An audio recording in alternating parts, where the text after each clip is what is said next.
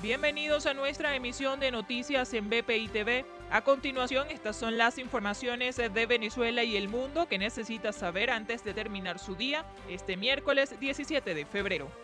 Según la Organización Panamericana de la Salud, Venezuela debe pagar un adelanto de 18 millones de dólares para recibir las vacunas de COVID-19 que tiene reservadas a través del sistema de acceso global COVAX.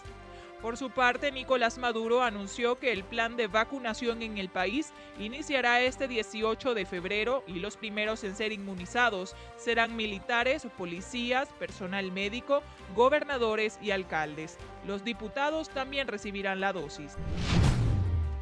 En Colombia se inició la primera jornada de vacunación. La primera inmunizada fue la enfermera jefe de la unidad de cuidados intensivos del Hospital Cincelejo en Sucre, Verónica Machado.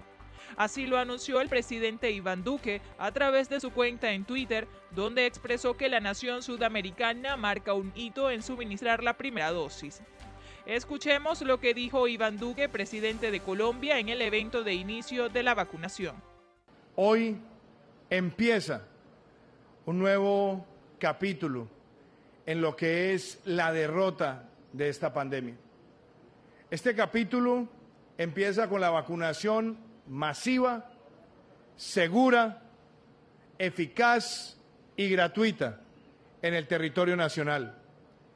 Y se aplica hoy por primera vez acá en Cincelejo, en un hospital público, y recibe la vacuna una jefe de enfermería, Verónica Machado, una mujer que ha salvado vidas y que ha estado en la primera línea de atención contra el COVID-19. En Estados Unidos, el antiguo Casino Plaza, propiedad del expresidente Donald Trump, fue implosionado por encontrarse en malas condiciones. Inclusive parte del edificio comenzó a caerse y estrellarse contra el piso. Este derribo controlado del edificio se ha convertido en una ocasión para criticar las acciones del expresidente estadounidense, pero también como inversionista.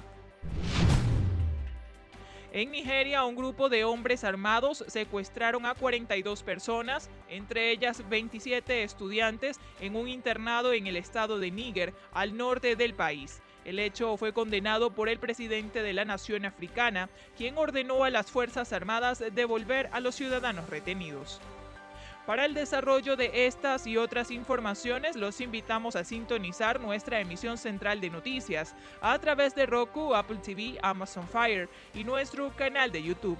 También puede visitarnos en nuestra página web www.bpitv.com y seguirnos a través de las redes sociales como arroba bpitv.